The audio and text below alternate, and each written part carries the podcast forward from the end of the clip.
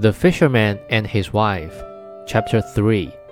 So they went in, and there was a little house place and a beautiful little bedroom, a kitchen and larder, with all sorts of furniture, and iron and brass ware of the very best.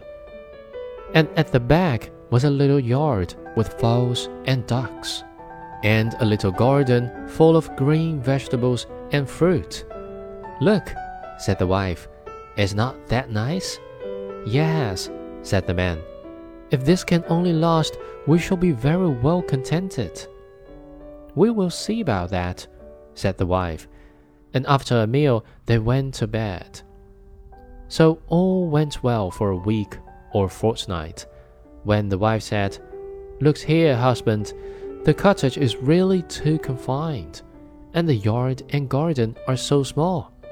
I think the flounder had better get us a larger house. I should like very much to live in a large stone castle. So go to your fish, and he will send us a castle. Oh, my dear wife, said the man, the cottage is good enough. What do we want a castle for?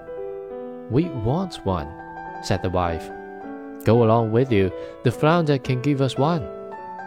Now, wife, said the man, the flounder gave us the cottage. I do not like to go to him again. He may be angry.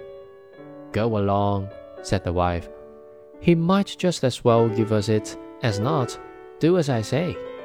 The man felt very reluctant and unwilling, and he said to himself, It is not the right thing to do.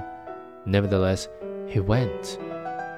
So when he came to the seaside, the water was purple and dark blue and grey and thick, and not green and yellow as before.